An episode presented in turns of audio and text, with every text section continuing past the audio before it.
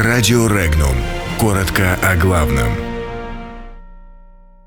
Турция вооружит Киев. Узбекистан продолжит осваивать латиницу. Украина договорилась с Турцией о закупке беспилотников. В Узбекистане экспериментируют с латиницей. Борьбу с черными лесорубами Россия перекладывает на Китай. В России вместо губернаторов могут появиться хозяева. Закрывать математические школы в России не планируется. Украина подписала с Турцией договор о покупке оперативно-тактических беспилотных летательных аппаратов «Байрактар», сообщил украинский милитарный портал со ссылкой на собственные источники. По данным интернет-издания, подписание договора состоялось во время официального визита в Турцию президента Украины Петра Порошенко. Переговоры о закупке беспилотников длились в течение двух лет. Представители Украины неоднократно посещали Турцию и знакомились с этапами испытания техники.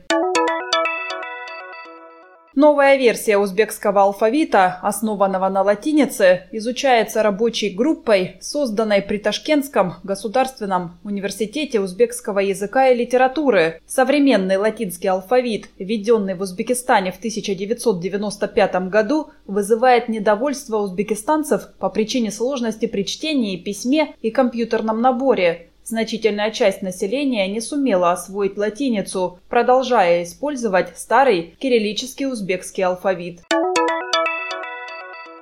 России не удается пресечь незаконную вырубку леса, а потому этой проблемой должен заняться основной потребитель отечественной древесины – Китай – об этом заявил министр природных ресурсов и экологии Дмитрий Кобылкин на правительственном часе в Совете Федерации, комментируя проблему черной вырубки леса в России. Однако спикер Совета Федерации Валентина Матвиенко заявление Кобылкина не оценила. Министру дали полгода на то, чтобы разобраться с этой проблемой.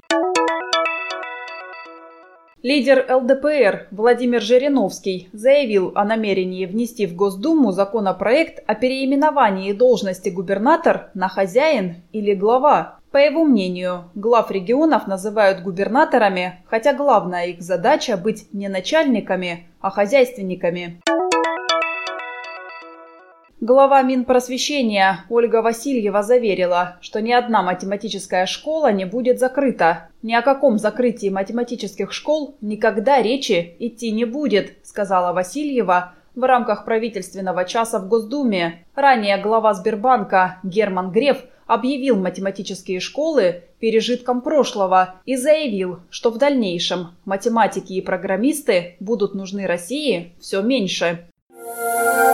Подробности читайте на сайте Regnum.ru.